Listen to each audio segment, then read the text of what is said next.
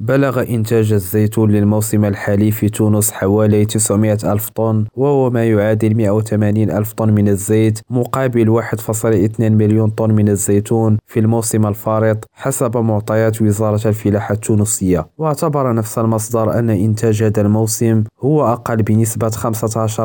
من المعدل الوطني للعشرية الأخيرة وتتصدر منطقة الوسط الغربي بتونس المرتبة الأولى بإنتاج في حدود 76 وسبعين ألف طن من زيت الزيتون أي بنسبة 42%